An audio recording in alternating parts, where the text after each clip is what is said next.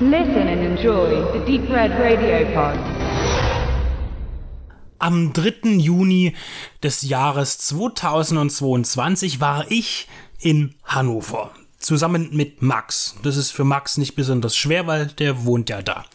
Und ich war dort, um mit ihm gemeinsam zu einem Konzert zu gehen. Und zwar zu Die Ärzte. Wer mich nicht kennt, der weiß auch nicht, dass ich eine sehr starke Phase in meinem Leben hatte, die sich mit Sicherheit über zehn Jahre und ja auch länger zog, in der ich ein sehr großer Verehrer der Ärzte gewesen bin. Auch heute habe ich noch große Sympathien für die Band aus Berlin, aber mein Drang, mein tägliches Leben mit ihnen zu gestalten, das ist vorbei. Ich schaue heute sehr nostalgisch auf äh, meine Fanheit zurück und äh, genieße heute das Privileg einer sehr großen, äh, also für meine Verhältnisse großen Ärztesammlung, was Tonträger angeht und kleine Gimmicks, die sich noch dazu Gesellen. Das Konzert war für mich auch nach vielen Jahren äh, der Konzertabstinenz der, äh, der Ärzte äh, ein interessanter Punkt äh, für mich zu reflektieren, was bedeutet mir diese Musik noch und äh, wie hat sich das verändert, auch das Gefühl auf so einem Konzert zu sein.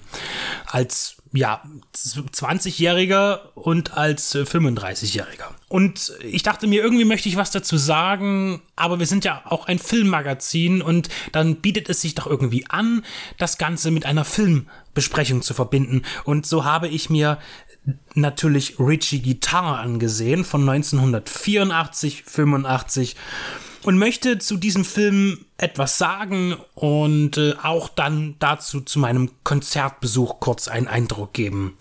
Wie fing das bei mir an mit den Ärzten? In der Tat kann ich mich noch gut dran erinnern, ähm, wenn wir im elterlichen Auto unterwegs waren, da gab's halt so ein paar Kassetten natürlich fürs Radio, die immer wieder mal angespielt wurden. Das war nicht sehr vielfältig.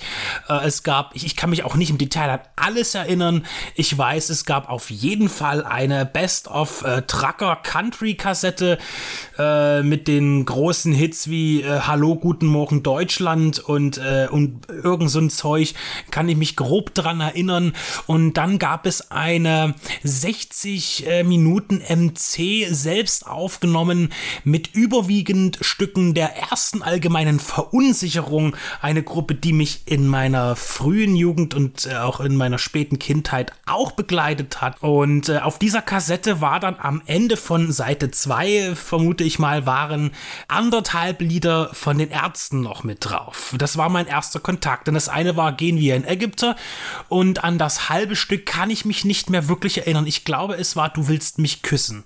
Bin mir aber nicht ganz sicher. Auf jeden Fall war das so der erste Kontakt und dann später in den, äh, äh in, also das war schon in den frühen 90ern, äh, Mitte 90er und dann später bin ich tatsächlich auch erst so richtig mit Planet Punk auf die Ärzte aufmerksam geworden, als dann auch im Radio Titel liefen wie Hurra zum Beispiel. Das äh, ist meine erste wirkliche Erinnerung um 95. Dann hatte auch eine, äh, ein Familienbekannter, hatte dann die Single äh, Hurra gehabt und die habe ich dann über den Weg des, des guten Sicherheitskopierens bekommen, wobei ich muss überlegen, ich habe damals gar keinen CD-Player, glaube ich, gehabt.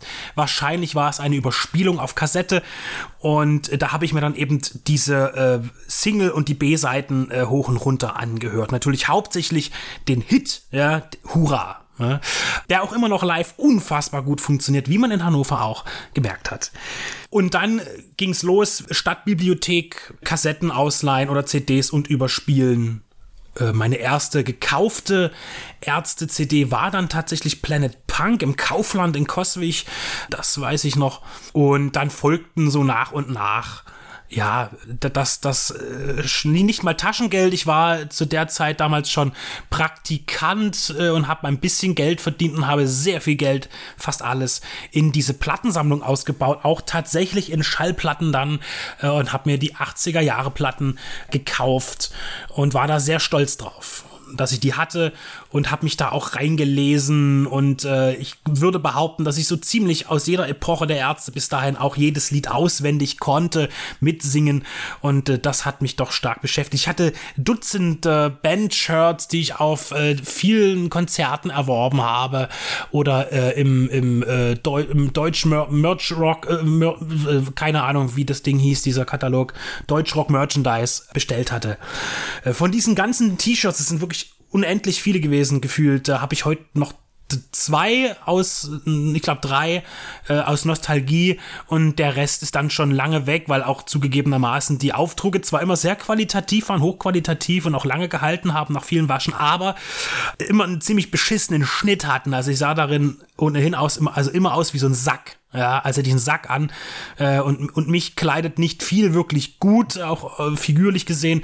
Deshalb äh, habe ich mich davon irgendwann auch verabschiedet. Das hat aber lange gedauert. Und natürlich bin ich auch äh, dann auf den Film äh, Richie Guitar scharf gewesen, äh, wobei ich jetzt gar nicht mehr sagen kann, an welchem Punkt ich den gesehen habe. Auf jeden Fall erstmals von DVD, denn äh, eine Sache gleich vorweg, was ich sehr schade finde, ist, dass ich denke, eine Neuveröffentlichung wäre wirklich toll, eine gut kuratierte, da könnte man, denke ich, viel machen, in einer restaurierten Fassung den Film herausbringen als Mediabook oder Special Edition. Mit Bonusmaterial kann man ja ohne Ende produzieren. Es werden sich immer fundierte Leute finden, die gerne auch einen Audiokommentar in guten einsprechen würden. Und ich könnte mir auch vorstellen, bei der Filmaffinität, zumindest auch von Rott und Bela, wäre es vielleicht sogar möglich, nach Abklärung der Rechte, sogar dort in, mindestens ein Interview, vielleicht sogar ein Audiokommentar zu schaffen. Weiß nicht, ob Farin da großes Interesse dran hätte. Der ist ja auch eher da mittlerweile weniger bewandelt, was, glaube ich, Film und sowas angeht. Zumindest was ich so rausgelesen habe in letzter Zeit. Und da könnte man, denke ich, viel machen, auch mit einem tollen Booklet.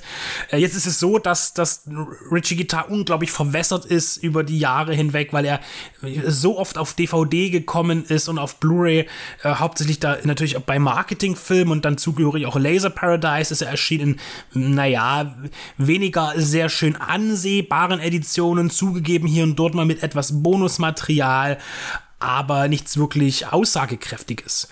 Und hier äh, habe ich natürlich die, die Marketing-DVD. Ich hatte tatsächlich beide, also auch von, von Laser Paradise die DVD, weil man musste ja alles haben, was irgendwie von den Ärzten da war. Von der Laser Paradise habe ich mich dann natürlich irgendwann verabschiedet, weil die einfach auch hässlich aussah. Und die weniger hässlich aussehende ist natürlich die Marketing-DVD.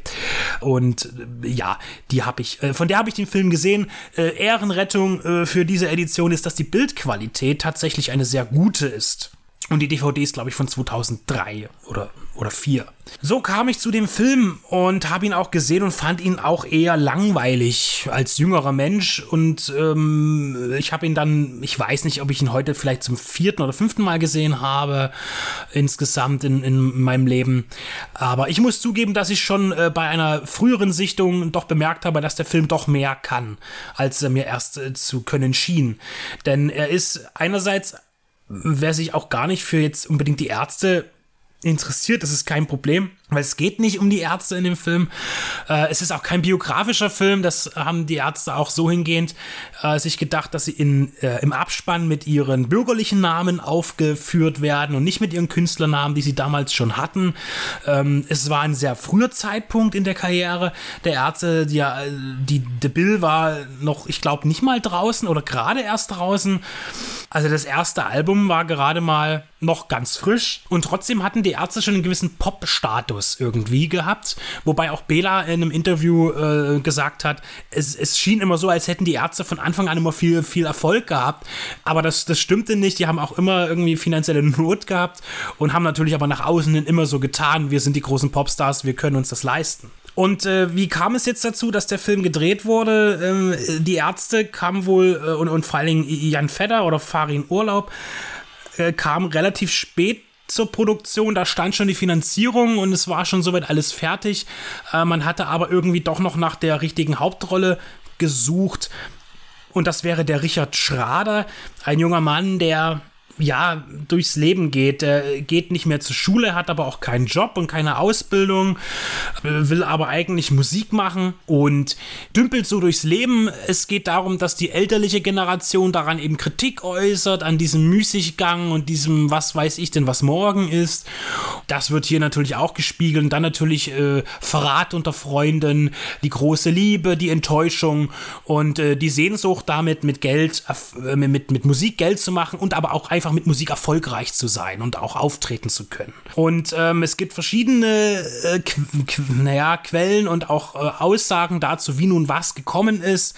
Äh, es heißt, dass äh, Farin empfohlen wurde von verschiedenen Leuten. Einmal von notorische Reflexe, die irgendwas mit dem Film zu tun hatten oder haben sollten und auch hatten. Die haben ja am Ende einen Gastauftritt mit einer Performance. Äh, und andererseits wäre es eine Bekannte gewesen aus einer ähm, aus einem Etablissement, Monika Döring, ähm, die Farin irgendwie bei dem, bei dem Filmteam, bei dem Produzenten ins Gespräch gebracht hätte. Allerdings äh, im späteren Nachgang äh, kann das nicht wirklich bewiesen werden. Die Aussage kam von Bela, weil äh, diese gewisse Monika Döring sich auch überhaupt gar nicht an den, an den Film überhaupt erinnern könne. Jedenfalls was aber ist, dass eigentlich die Band Plan B bevorzugt gewesen war, um die äh, drei Rollen da äh, des, des, des, äh, des Richard und seiner beiden Freunde äh, zu besetzen. Und man sich aber letztlich für die bekannteren dann für die Ärzte entschieden hatte, wobei auch ist, dass Jan Vetter wohl Bela B. und auch Hans Runge, also Sani damals mit ins Boot geholt, hat gesagt, Leute, kommt, nehmt doch die mit, hat seine Freunde und Bandkollegen also mit äh, in, in den Cast geholt. Das war auch nicht so geplant, eigentlich erst nur Farin und dann hatte Plan B das Nachsehen. Da gab es auch Streitigkeiten, kleine, äh, die aber natürlich dann kurz danach und noch heute keine Rolle mehr spielen. Und am Ende passte es ganz gut und äh, auch der Kameramann, der wohl mit einer der erfahrensten äh, überhaupt an der Produktion war. Das ist der Hans-Günther Bücking. Der hat auch gesagt, dass es eigentlich idiotisch ist, dass man nicht von vornherein eigentlich darüber nachgedacht hat, dann die Band, die ja so im Aufstreben war, so in dem Film zu vermarkten. Das war am Ende nur Zufall gewesen, weil Farin eben äh, Bela und Sani mit reingebracht hat. Und dann hat man eben auch die Ärzte, also es sind vier Ärztelieder zu hören äh, in, dem, in dem Film. Zum einen haben wir Teenagerliebe, äh, mit dem sie immer auftreten wollen. Und dann haben wir Grace Kelly dabei. Es ist das, das sogenannte Ärzte-Thema immer wieder zu hören. Und wir haben einmal eine kleine nebenbei Performance von Sommerpalmen Sonnenschein. Nachdem eben dann auch äh, Castings durchgelaufen sind und diese Besetzung mit den Ärzten klar war, drehte man eben diesen Film. Äh, ich sagte, dass der Kameramann mit der, der talentierteste war, der Regisseur äh, Michael Laux, der hatte keine große Erfahrung, er hat das Drehbuch geschrieben, er hat den Film inszeniert. Er hat zuvor ähm, für, einen, für, für einen freien Sender Berlin gearbeitet, hat, ist da auf die Ärzte gestoßen, mal mit, äh, durch eine Reportage und hatte da ersten Kontakt gehabt. Und äh, jetzt drehte man eben diesen Film. 35 Drehtage gab es, äh, drei Monate im Schnitt hieß es dann, weil der Film sollte pünktlich 1985 auf der Berlinale Premiere haben oder zumindest gezeigt werden gezeigt werden sollte er da. Es ist so, dass der Film doch sehr amateurhaft entstanden ist, natürlich auch wegen de, der Schauspielfähigkeiten, äh, die nicht da waren. Farin Urlaub hat auch zuvor schon mal, äh, irgendwann 1980, wollte er an einem Casting teilnehmen äh, für den Film Die Heartbreakers. Der ist dann auch ohne ihn entstanden, weil er gar nicht erst reingegangen ist zum Casting, weil ihm die Schlange zu lang war. Und letztlich ist er aber doch irgendwie zum Film gekommen. Aber Farin, besonders Farin wohl, äh, spricht wohl nicht so gerne über dieses Erlebnis, diesen Film, weil er seine Leistung grottenschlecht fand. Und natürlich ist er kein guter Schauspieler, aber er ist zumindest ein, mh, mm, er ist ein echter Darsteller. Das heißt, die Rolle, die er spielt, die kaufe ich ihm da auch ab. Und äh, da der Film keine wirkliche naja, eine Handlung hat er ja, aber er, er bricht immer wieder aus auf Nebenschauplätze. Manche Szenen haben keine wirkliche Bedeutung für die Handlung und das Ende ist auch ein großes Problem. Und dass eben auch Ende und Anfang nicht so richtig äh, miteinander zusammenhängen und funktionieren und überhaupt liegt auch daran, äh, dass äh, ja, hier äh, Zeitdruck auch wohl gewesen ist für die Fertigstellung. Der Film wurde zwar gefördert, hatte aber ein sehr, sehr geringes Budget und auch die Unerfahrenheit vieler Beteiligter in der kreativen Blase waren hier eben dann vielleicht ein bisschen überfordert, das Ganze zu einem guten Ende zu bringen. Äh, am Drehbuch mitgearbeitet oder beziehungsweise dann umgearbeitet haben die Ärzte auch sehr intensiv. Das heißt, äh, Farin und Bela haben das Drehbuch stark beeinflusst in den Dialogen, haben da auch freie Hand bekommen, teilweise wohl vom, von Michael Laux äh, und durften halt so einen gewissen, ja, flapsigen ähm, Dialogscharm einfließen lassen. In Interviews sagen sie auch immer wieder, dass Erika Fuchs eine wichtige Inspiration war. Jene Dame, die ja die Mickey Mouse Comics äh, da die Sprechblasen gestaltet hat und das eine sehr, sehr deutliche und vereinfachte Kommunikation ist mit einem leichten Witz und Augenzwinkern. Über die weibliche Hauptrolle gibt es auch immer wieder was zu sagen. Sie ist tatsächlich filmisch nur in diesem Film aufgetreten. Und zwar ist das Christina Raschen. Die hatte Laux tatsächlich wohl beim Arbeitsamt aus der Statistenkartei gezogen. Im Nachgang hielten vor allem die professionelleren Crewmitglieder sie für keine besonders gute Schauspielerin. Auch Farin hatte wohl keine großen Sympathien für sie. Das wird auch immer wieder in Interviews zu dem Film deutlich. Am Ende gibt aber auch der Kameramann zu, dass gerade ihr unbeholfener und naiver Schauspielcharme vielleicht auch einen gewissen, einen gewissen Reiz ausstrahlt. Und irgendwie passt sie ja auch mit diesem Dilettantismus, wenn man es so nennen will, ja auch sehr gut überhaupt in die ganze Produktionsliste rein. Wobei wir natürlich auch bekannte Gesichter haben äh, und erfahrene Schauspieler. Äh, vergessen wir nicht Ingrid van Bergen, äh, die, die übrigens, äh, so habe ich es gelesen, dass das war ihre erste ihre erste Rolle, nachdem sie aus dem Gefängnis rauskam, nachdem sie äh, am Totschlag äh, ihres Ehegatten äh, im Gefängnis saß. Ähm, und dann noch als sehr prominentes Gesicht hätten wir äh, aus der Berliner Szene, will ich es mal einfach so nennen, äh, Rolf Eden tatsächlich dabei, äh, diesen sogenannten pa Playboy aus Berlin, der ja mit Rotlicht und hast du nicht gesehen zu tun hatte, der spielt hier so ein, so, so ein Manager in einer ähm, Konzertagentur genannt Hecht. Und natürlich ist da noch Nena, die sich Michael Laux sehr gerne natürlich als Hauptdarstellerin gewünscht hätte in der Rolle der Anja neben Farin Urlaub, also Jan Fedder. Äh, als Richard, als, als Love Interest. Sie hat aber abgesagt, weil sie ja auch zu dem Zeitpunkt einfach mal riesengroß im Geschäft war. Sie war wohl auch zu der Zeit auf US-Tournee und hat aber letztlich äh, nach der Absage doch noch die Produktion bereichert, indem sie eben einen Gastauftritt angeboten hat, den sie wohl auch, so, so steht es äh, auch ins, äh, ich ziehe Informationen hauptsächlich aus, äh, das Buch, äh, die autorisierte Ärztebiografie und auch ein überdimensionales Meerschwein frisst die Erde auf. Diese beiden biografischen und autorisierten Werke der Ärzte äh, nehme ich natürlich hauptsächlich als Grundlage. Ähm, sie hätte auch da Nena äh, völlig äh, ohne Kosten aufzuerlegen. Eben ist sie damit äh, mit Technik und Equipment gekommen und hat eben einen einen Bühnenauftritt äh, gesponsert für den Film. Tatsächlich tritt sie hier, also es wird um dieses Konzert halt eine, eine, eine Geschichte gesponnen, dass eben äh, Richard und Igor, so nennt sich äh, Bela B in dem Film mit der Charakter, dass die da als Roadies arbeiten, um irgendwie an Kohle zu kommen. Die klauen dann da letztlich auch eine Musikanlage, um selbst ein Konzert geben zu können, worauf es ja irgendein Film ja irgendwie hinausläuft. Da spielt Nena irgendwie, irgendwo, irgendwann und das ist auch das einzige Musikstück in dem Film, das ausgespielt wird tatsächlich.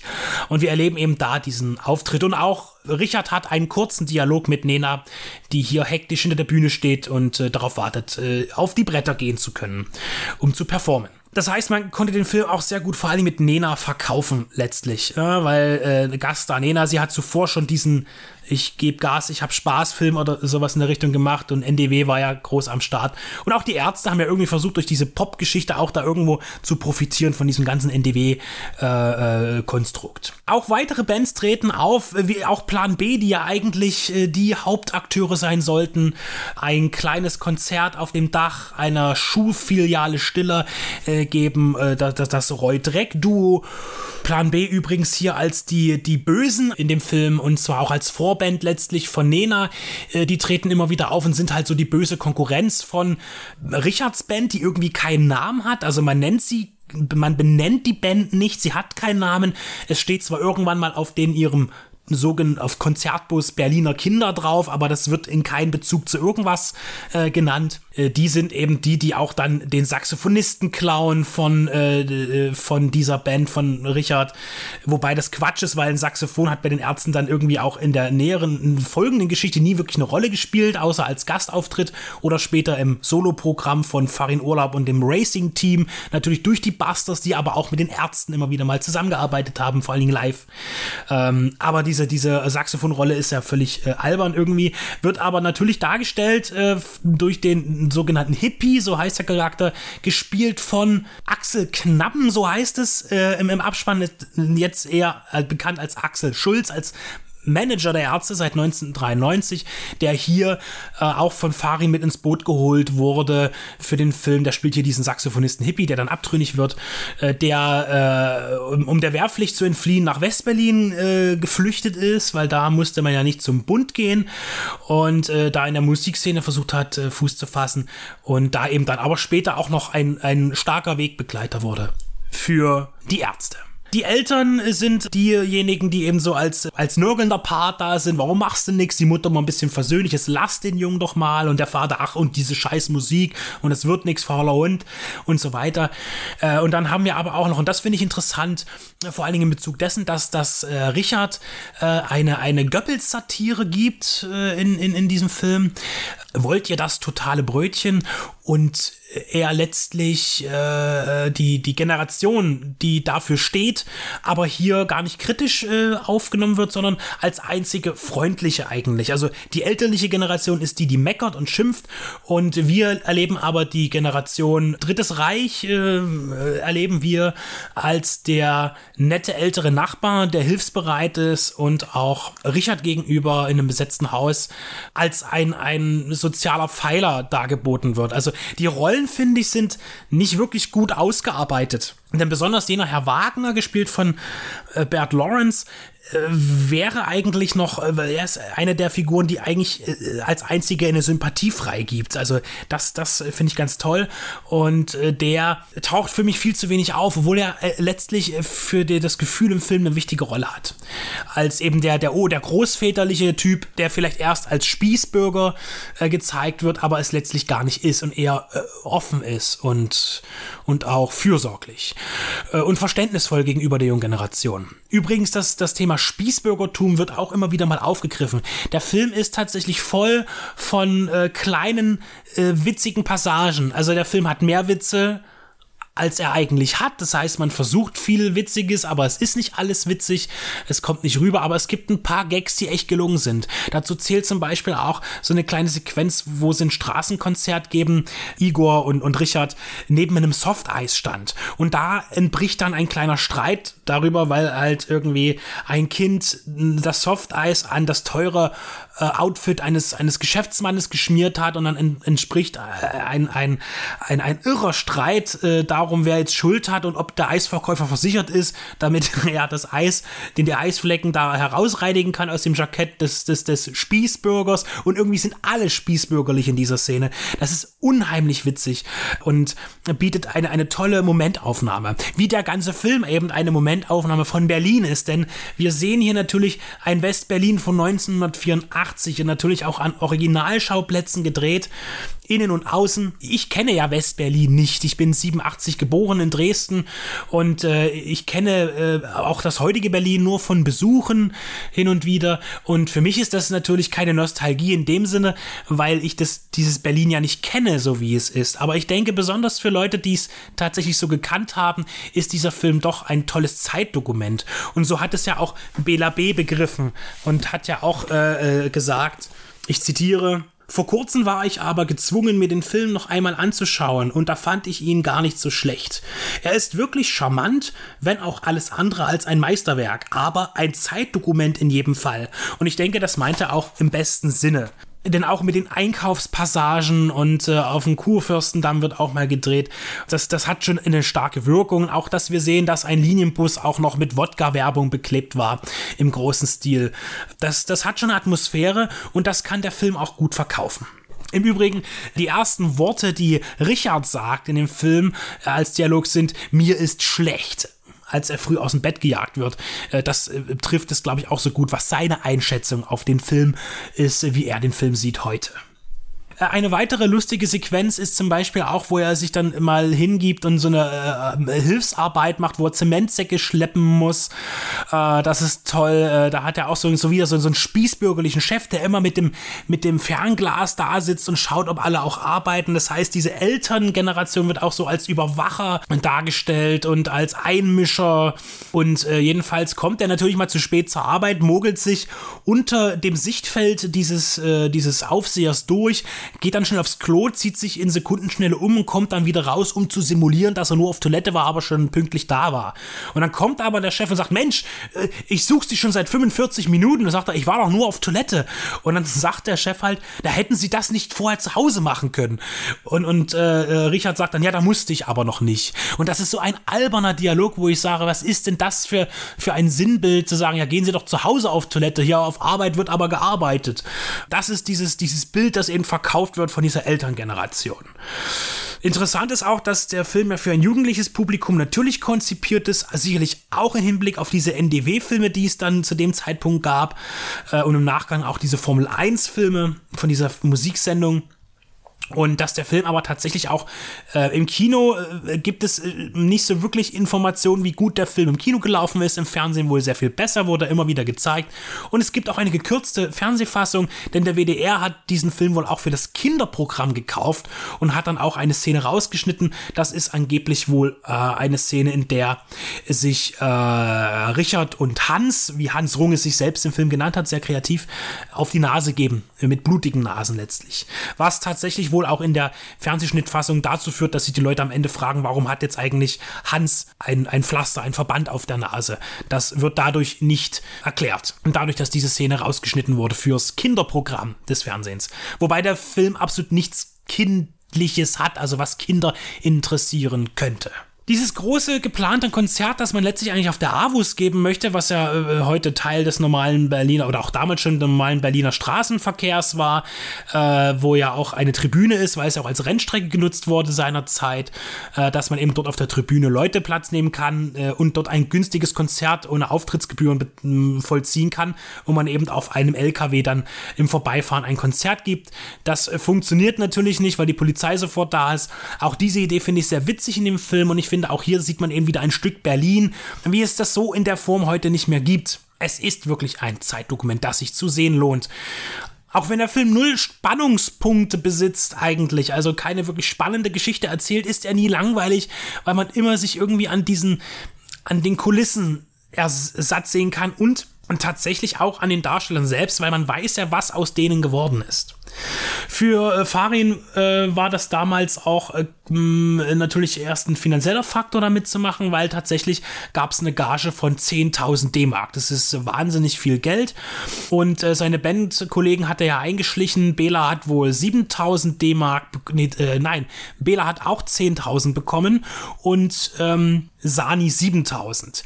Jetzt hat aber, äh, das sind jetzt, warum bekommt Bela B., der wesentlich weniger äh, Screentime hat, jetzt genauso viel wie Farin Urlaub? Das stimmt nicht, weil die Anfangsgage von Farin waren 10.000 Mark. Er hat aber 15.000 D-Mark bekommen, weil äh, die Drehzeit überzogen wurde, um, äh, ich weiß gar nicht, äh, um um zwei Wochen tatsächlich und da gab es 50 Prozent drauf. Das heißt, Farin hat am Ende 15.000 D-Mark verdient, Bela 10 und Sani 7. Und damit konnte man dann eine Zeit gut leben. Man hat sich neues Equipment gekauft. Das war ähnlich kurz zuvor, hatten sie ja den Senat-Rock-Wettbewerb gewonnen, da auch 10.000 D-Mark als Band gewonnen. Da hat man sich dann damals 83 auch wieder Instrumente, Equipment gekauft. Dafür ging immer alles irgendwie drauf. Jetzt finde ich noch auf meinem Zettelchen den Hinweis, dass tatsächlich eigentlich bevor jetzt äh, Bela und Sani mit ins Geschehen reinkamen, tatsächlich Ben Becker einen dieser Bandkollegen spielen sollte, äh, wurde dann quasi ausgestochen. Das Drehbuch hatte wohl grundsätzlich auch viel mehr Sozialkritik mit drin, deswegen hat er auch eine Filmförderung bekommen. Die wurde dann wohl auch im Laufe des Drehs, vor allen Dingen wohl angeblich auch durch den Einsatz der Ärzte so ein bisschen rausgestrichen. Man spürt es noch ein bisschen im Film, besonders in Bezug auf den Herrn Wagner, den alten Herren, der am Ende auch in Seniorenheim abgeschoben wird vom Staat letztlich. Da ist aber tatsächlich an Sozialkritik nicht mehr viel zu spüren. Es ist tatsächlich eher dieser Flair, dass ein junger Mann sich irgendwie durchs Leben zu mogeln versucht, um seine Musikkarriere äh, voranzutreiben, von der er träumt. Ja, dann das Ende ist dann auch, wie gesagt, sehr, sehr, ach, sehr, sehr flüchtig. Eigentlich wollte man irgendwie ein großes Konzert von den Ärzten am Ende irgendwie einbringen. Das war aber auch zu teuer, genauso wie eine Traumsequenz, die gedreht werden sollte in Monaco mit Cabriolet und einem Grace Kelly Ersatz. Auch das war natürlich zu teuer für die Produktion. Man hat viel geträumt und das aber alles nicht umsetzen können. Der Film wirkt natürlich sehr zerstückelt heute und bietet eben immer nur szenisches Vergnügen, aber kein gesamtheitlich filmisches. Dennoch hat der Film wohl den italienischen Jugendfilmpreis gewonnen und war in Europa durchaus auch äh, immer wieder mal zu sehen. Auf Festivals letztlich aber eher im Fernsehen äh, erfolgreich und natürlich im Nachgang jetzt auf, auf VHS, DVD und auf Blu-ray äh, ist er ja mehrfach erschienen. Ich sagte es bereits, diese Inflation macht es vermutlich sehr schwer, den Film nochmal in einer würdigen Veröffentlichung darzubieten. Zu wünschen wäre es dem Film aber, denn hier kann man wirklich sehr viel machen. Ich muss dazu sagen, auch wenn der Film von vielen Amateuren gestaltet wurde, ist es noch einmal zu sagen, dass die Kameraarbeiten, auch der Schnitt, äh, sehr gut funktionieren. Und vor allem natürlich durch die Kamera die Ausleuchtung.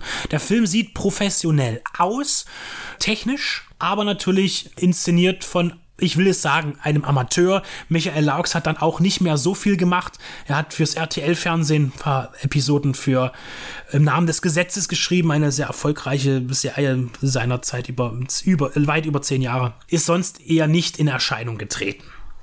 Künstlerisch in dem Bereich. Und somit ist der Film auch kein Trash, sondern er ist ein wirklich gut gemachter Film, der aber natürlich einen Amateurcharme hat. Es lohnt sich, den Film nochmal zu schauen. Es gibt auch noch äh, da über das Bonusmaterial, was beispielsweise hier auf dieser äh, DVD von Marketing drauf ist. Da ist ein Interview mit Michael Laux drauf und Deleted Scenes und ein paar Pressefotos und Trailer. Es gibt aber auch im Internet noch Bonusmaterial. Bei YouTube kann man das sehen, zum Beispiel äh, Castingaufnahmen. Das geht 16 Minuten. Äh, das ist auch ganz witzig, äh, wie dort agiert wird. Auch von Die Ärzte damals. Und man kann auch den gesamten Film im Übrigen bei YouTube sehen. Also das zur Inflation dieses Films, äh, wie man ihn sehen kann. Und kommen wir jetzt erst, äh, jetzt kommen wir noch zu dem Teil, den ich noch anschließen wollte mit dem Konzert. Im Übrigen fällt mir jetzt auch gerade wieder ein, dass es sogar noch eine äh, Säulengrün-Reminiszenz gibt. Da steht nämlich so ein Spruch dran in einem Klo äh, in dem Film. Und ähm, diejenigen, die es nicht wissen, Säulengrün ist ein Vorgängerprojekt von Die Ärzte gewesen. Natürlich in Bezug auf den berühmten Film 2022 von Richard Fleischer.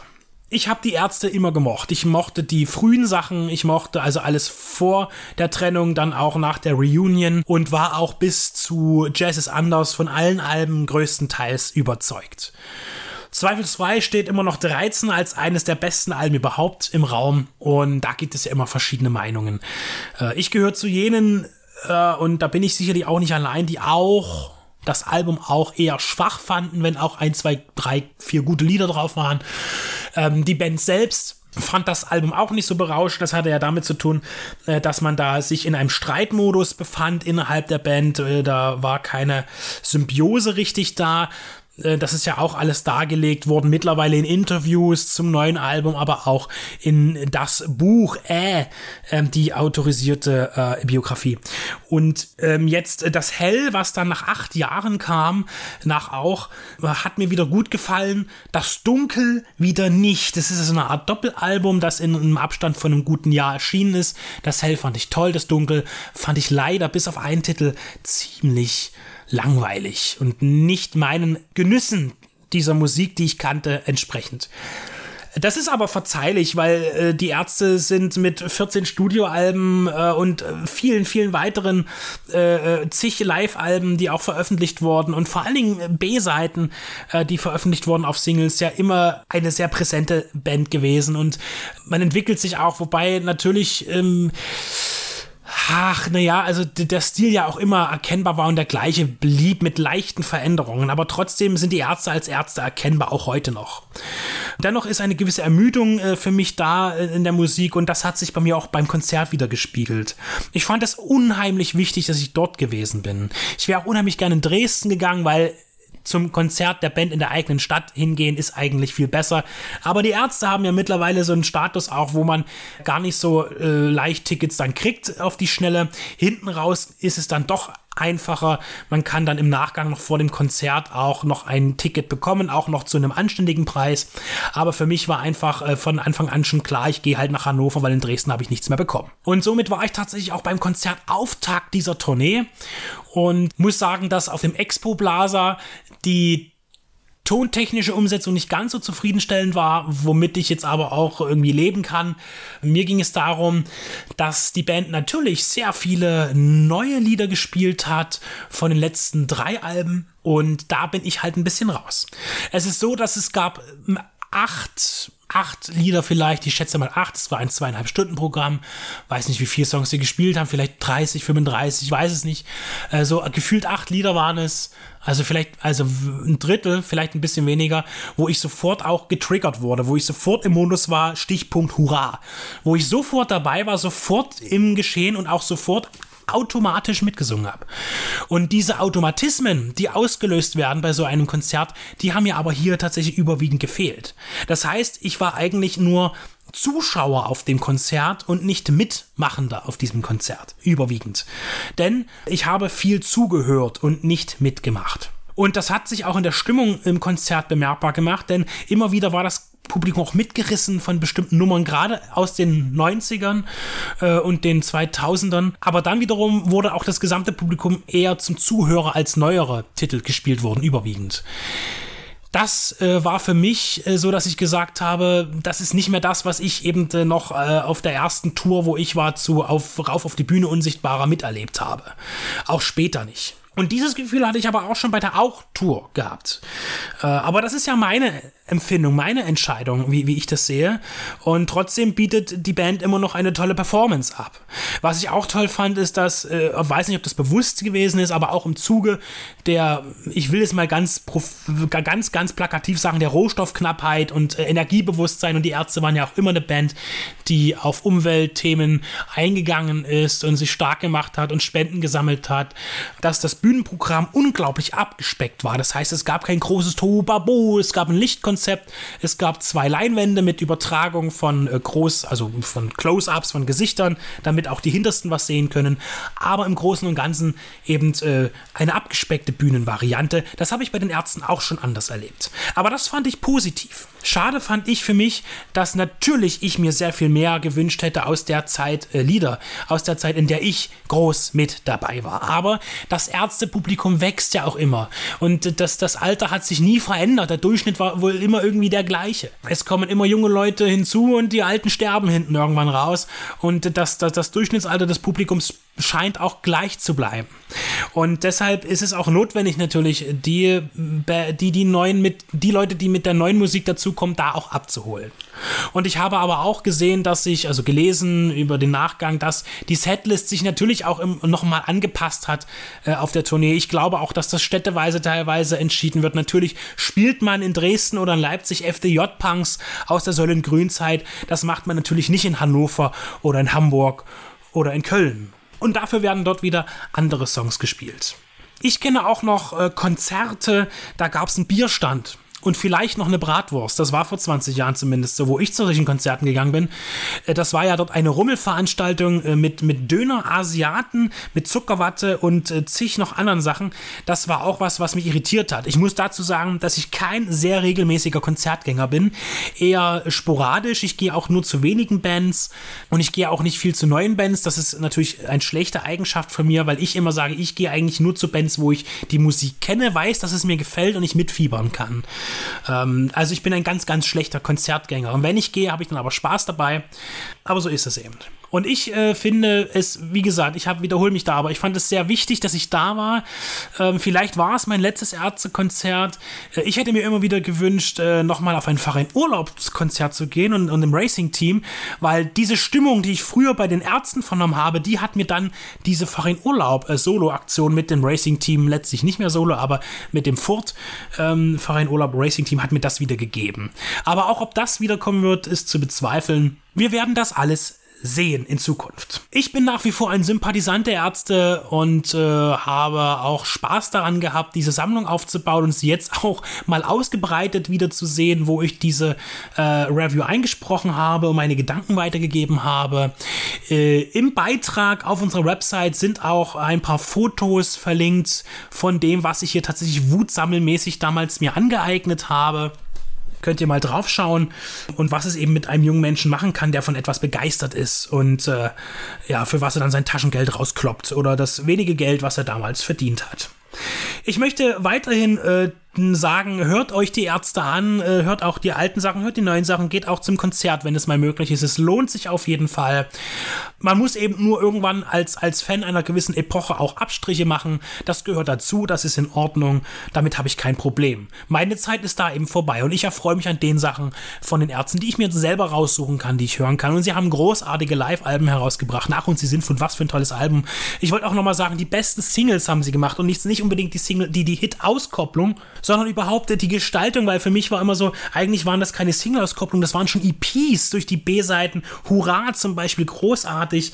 Das sind ja, das sind ja äh, Singles mit einer, mit einer halben Stunde Laufzeit teilweise. Da hattest du Hurra drauf, dann Sex Me Baby, Warum Ska, Ekelpack in einer tollen Live-Version und eine Frage der Ehre. Alles auf der Hurra-Single-Auskopplung. Ein Schwein namens Männer, äh, den Song Männer sind Schweine, den die Ärzte irgendwann ja abgegeben haben an den Ballermann, weil sie sagen, das ist ein Schlagerlied geworden. Damit haben sie viel Geld verdient, aber äh, sie haben das Lied ja komplett ausgekoppelt aus dem Övres, spielt man auch nicht mehr live.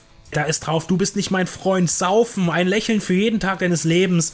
Tolle Single, äh, durch die B-Seiten auch. Und dann auch später unrockbar. Da sind auch tolle Sachen drauf. Konto, äh, Kontovollmacht und aus dem Tagebuch eines Amokläufers. Die B-Seiten waren immer klasse bei den Ärzten. Und äh, dies, deshalb habe ich auch eine relativ große äh, Sammlung an Singles. Die habe ich mir immer gekauft, weil ich immer die B-Seiten wollte. Äh, die Jüngeren unter euch werden sich wundern, aber ja, es gab noch keinen Streaming, Internet, YouTube, irgendwas. Man hat sich das gekauft, um das zu hören zu der Zeit. Zumindest ich auch noch sehr spät und auch heute noch. Also äh, bleibt dabei, die Ärzte immer noch eine großartige Band, immer noch dabei. Bin froh, dass es sie gibt, immer noch. Und auch Richie Guitar, schaut euch den Film an, egal wie, Hauptsache legal. Äh, macht euch mal ein Bild davon. Ein toller Film und ich brenne immer noch dafür, dass der Film irgendwie mal eine bessere Veröffentlichung erfährt. Ich würde mich sehr darüber freuen. Jetzt ist das alles sehr viel durcheinander und ganz viel auf einmal und ganz viele Informationen. Ich bin ein kleines bisschen euphorisch, wie ihr vielleicht mitbekommen habt. Ich freue mich jedenfalls, wenn ihr durchgehalten habt und mir gelauscht habt und ich vielleicht euch ein kleines Revival geben konnte. Ihr vielleicht jetzt selber Lust habt, den Film zu sehen oder nochmal Ärzte äh, zu hören. Man kann die Ärzte auf viele verschiedene Art und Weisen genießen. Ich danke fürs Zuhören und dass ich meine Leidenschaft hier ausbreiten durfte.